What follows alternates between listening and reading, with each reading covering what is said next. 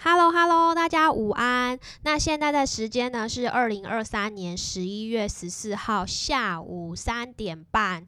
那最近就是有听众来留言说，呃，想到我标题这篇新闻是投资客爆仓呢，还是说那个金建呃永和仁爱公园名下金建十五户法拍呃真实原因铺？那我当时就稍微瞄一下，说哦，我原先以为是投资客买太多户法拍屋，然后资金嘎不过来，然后又被法拍。因为实物上的确就是也是有人这样的案例。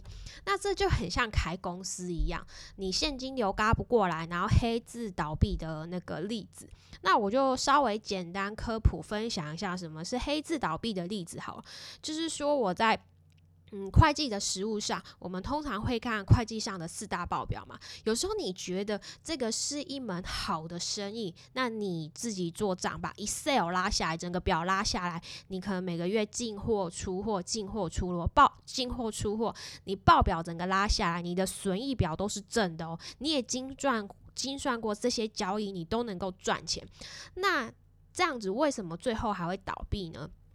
原因就是，如果你有做过生意，你就知道，很多时候你对接的厂商，他不是给你一手现金、一手货品，他会开个票据给你。这个时候，在你的会计账上，应该就是应收票款，也许可能是半年、一年才可以收到这个厂商打给你的款项。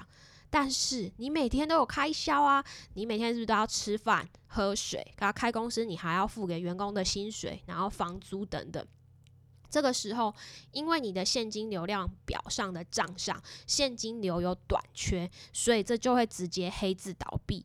这个是我以前啊刚出道的时候在会计师事务所看到的场景。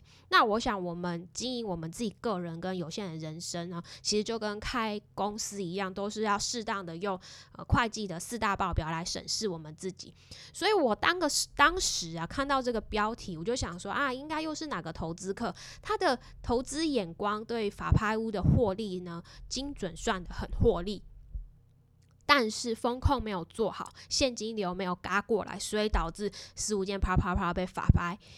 然后呢，我就想说，嗯，既然有人问，那我就想说，诶，那就来研究一下，呃，永和仁爱公园这间仁爱欧宝这间房子的判决。然后其实跟新闻贴的标题就是完全无关，主要他们就是地主户分家产，然后兄弟姐妹在分钱而已。那这个跟我们普通人买法拍有什么关系呢？我认为是没有什么关系。就是你看好这间房子啊，你如果有想要买，你就可以去参与投票看看。反正它就是一间正常的房子，不是什么绿离子啊、海沙屋啊、凶宅等等等。那银行也是可以跟中古屋一样，可以贷款，就差不多的成数。那永和这一间仁爱欧宝，它有分钻石区跟翡翠区。那附近未来有那个永平国小站捷运捷运站，就是未来算，所以它这个地方可以算是个未来的捷运宅。那这个地方也算是一个纯住宅。这个建案比较特别的地方，就是当初他们在跟建商谈，就是是有一个机房回馈的，可以并入室内有两平。所以可以做正三房。那这间法拍，我刚刚前面有说过，它法拍的原因上面写分割共有物。那简单的来说，就是这个小孩子来分家产，就是爸爸过世，然后继承人就是小孩嘛。那像这种拍卖原因分割共有物的这些继承这些房子的小孩，他们是有优先购买权的。那这个是什么意思呢？简单的来说，就是如果我们看上这拍卖十五间中中的其中一间，我们去标，那假如我们写一个数字。那呃，你可能就去法院那天投标嘛，然后你就丢到法院那个桶子里，然后法院噔噔噔噔，恭喜你某某某得标。那呃，你写这个数字，他们这个这些继承这些房子的小孩，他们是可以用你这个价钱一模一样的标价去承购这间房子，所以它叫做优先购买权。那其实这件事情对我们普通人要标这间房子而言，我个人认为是没有差，因为你每一次投标，你也不一定标得到，就跟你买中古屋一样啊，你去出价也不一定说你出价那个前屋主就一定要卖的卖卖给你。差别就在这里而已。而且，呃，屋主可能有各种原因，他可能要出来卖，然后他又不想买，或者是说你价钱出的特别低啊，总之你就不一定会买得到嘛。但是是说这十五间，呃，这十五间房子，他们这些继承人们，这些小孩会不会买回呢？我认为啊，我个人认为，就十五间这么多，应该是不会每一间都买回去住。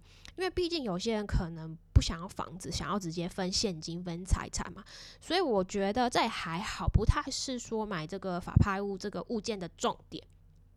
那什么是重点呢？重点就是说房子没有问题，那价钱、地点、格局你都有喜欢，那你就可以尝试去出价看看。那今天这个物件，我想说这个新闻就差不多介绍到这里。那再来，我想说稍微聊一下呃中国的房市。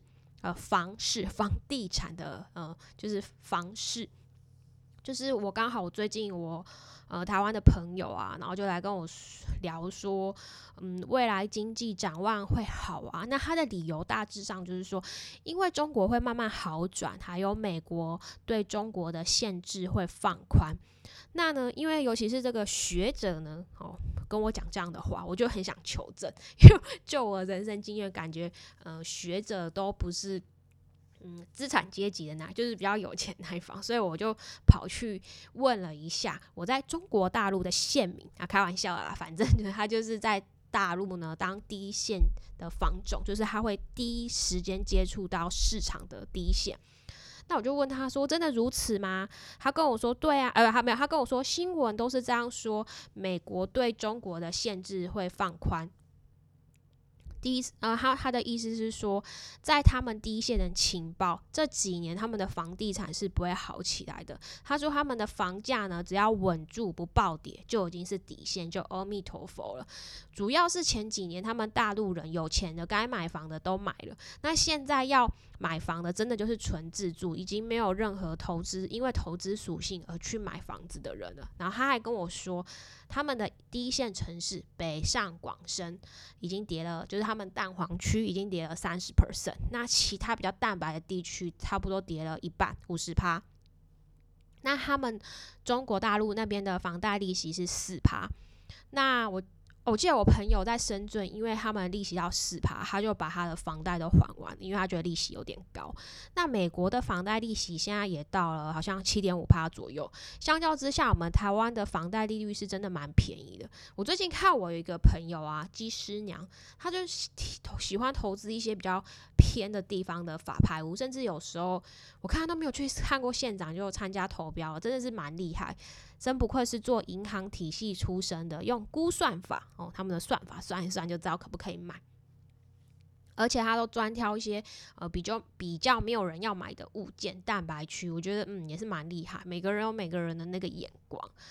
那再来聊一个，就是说，好像很多人都会问说，啊，如果买了法拍屋之后，前屋主会不会来乱啊？怎么样啊？然后之前一直都没有遇到，没有什么案例可以讲。最近终于有一个同事遇到，嗯，有一点类似的。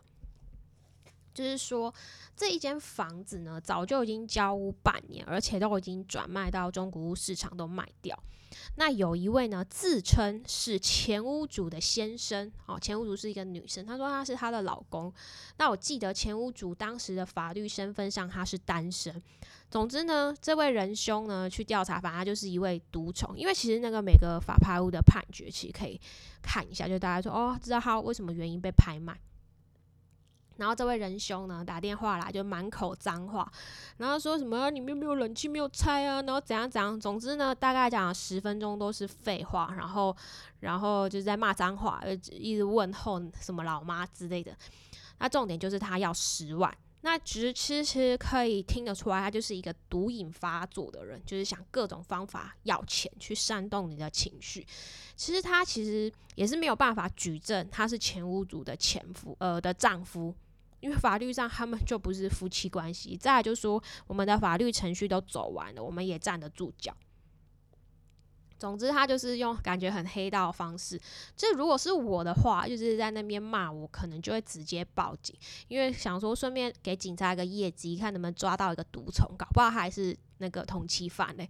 然后反正那个人讲一讲之后，大家会讲一些威胁的话语，就说啊，如果你下午五点没有打电话来，然后我就怎样怎样。啊，结果后来他也没打来，就是觉得一个很有趣的呃例子，就是应该说一个缺钱花用的人，他们就会想说啊，各种机会找软柿子下手，因为已经那种吸像那种烂赌或吸毒的人，已经好都已经吸到呛或毒到呛的人，就是人有点神志不清。啊，也不用跟他们太认真啊，因为其实他们也蛮可怜，就是已经是呃社会比较底层的人这样。然后我们就想到说，如果我们人走在路上，难免就是会遇到一些狗屎嘛。这时候呢，我们看到那坨屎，通常应该会离得远远的。因为如果你用脚去踢开它，这样就会弄脏我的鞋子。那同样的，我想在我们人生这条道路上，难免会遇到一些死人。那我想我们应该也同样的，不用跑去帮他或去呃跟他争论，应该是远离比较上策。我最近就想通，呃，刚好这个物件我就想通了这个道理。因为你跟他说哦，去去争论、报警怎样怎样，或者是就其实也就。别别不要理他，他自己就就走了这样。那因为做 p a r k a s 之后，我就常看到很多离奇的事情，比如说会看到很多人呃贴假账单或那个交易看起来很厉害，然后就骗韭菜，或者是包装自己是什么很厉害啊，投资很厉害，高学历啊，投资十几年经验，忘记大概就是很厉害这样子，然后诱拐一些没有什么投资经验的小资女。然后呢，甚至怂恿他们去信贷投资一些投资商品，商品。然后那些商品可能跌了之后，就用一些很厉害的话术去把它搪塞过去。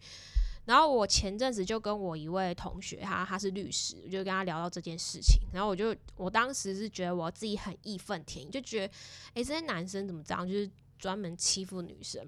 然后当时我还就想说，可不可以我来帮助这些受害者？就想说问我那个同学这样。然后问他们可能怎么收证了？呢，教他们怎么收证啊，保障自己的权益啊之类的。然后我那个同学就律师同学就跟我说，路边有一坨狗屎，不用又再跑去摘一遍。然后我最近就想通了这个道理，就是一个路边一坨屎，有一些屎人看起来很讨厌，就是你去踢它脚会脏掉，就嗯，我简称叫狗屎理论好了。那我那个同学就跟我说，不如专进专注于自己，然后呃研究分析精进自己还比较实实在。然后这件事我又想到，我昨天呃有一个网友突然跑来问我说，他去法院找哪个某某个物件都没有找到，然后就说呃他在司法院法拍屋呃里面怎样怎样，其实就是一样啊，Google 司法院法拍屋你就找你要的物件，然后我就。说我不知道你哪里操作有问题，然后他口气就很差，就说这个笔录啊怎样怎样，哎呦不然我就找不到没，你就找一次给我看，然后意思就是说他找不到，好像是我的问题一样。但其实我原本看到这是有点不爽，就不太想帮他找，那因为我觉得他口气很差，然后一副我欠他钱一样。然后我就想说，那我就上司法院找一下，然后一找就找到。然后有时候我觉得网络上就是有一些操作的问题。第一个是你没有付我付我钱，也没有付我学费，然后再来就是这是请教人的态度嘛。更何况这个只是一个网站搜寻，你可能哪边没有点选好。然后我就。想说，既然都找到了，我就直接截图贴那个公文给他，就想说贴他要看，因为法院前面都是指示，我就贴那个笔截图给他，他截截图给他看。除了他一句谢谢都没有，然后就开始鬼打墙一样，就问前面一样问题，就好像那种男生拉不下脸，就开始要找麻烦，怎样怎样。于是呢，我又想到了这个狗屎理论，就想说啊，不要理他好，时间精力不要去沾。你就算是讲对的，他还是他不但不会感谢你，就还是会把你的鞋子弄脏这样子。那我原本想说要录这个节目，就是。嗯，哎，好像扯到这边。那对我想要再讲一个东西，就是我今天早上看到了一个对我来说是新名词，叫做“妈虫”，妈妈的妈，那个虫虫的虫。我觉得它是它主要是一个贬低妈妈的词汇。哎，你们有兴趣也可以自己去搜，因为我最近在社群看到，好像蛮热的。那我就觉得。蛮心疼女生的，就是觉得一旦女生被套上妈妈这个头衔的时候，就是这件事情是没有办法被逆转的，因为小孩生了你就没有办法被塞回去嘛。啊，如果你今天结了婚，就是套上某某人老婆的头衔，那你只要恢复单身之后，你这个某某人老婆的身份就消失了。可是只要你生了小孩之后，你永远就会背着这个妈妈的头衔。也许很多妈妈呃以此为傲嘛，她就是很喜欢当妈妈。可是我相信，在这个漫长的人生中，终究应该有些时候，她还是会怀念她不是妈妈的时候。有一刻，可能她也会想要卸下妈妈这个头衔，有可能，呃，可能像个皇冠，也有可能是个枷锁，就是想要卸下来休息一下。毕竟，就是当妈妈的头衔，我相信妈妈生下孩子都要过鬼门关的。好，这就是。我的想法，那以上就跟大家分享到这里，那我们下次见，拜拜。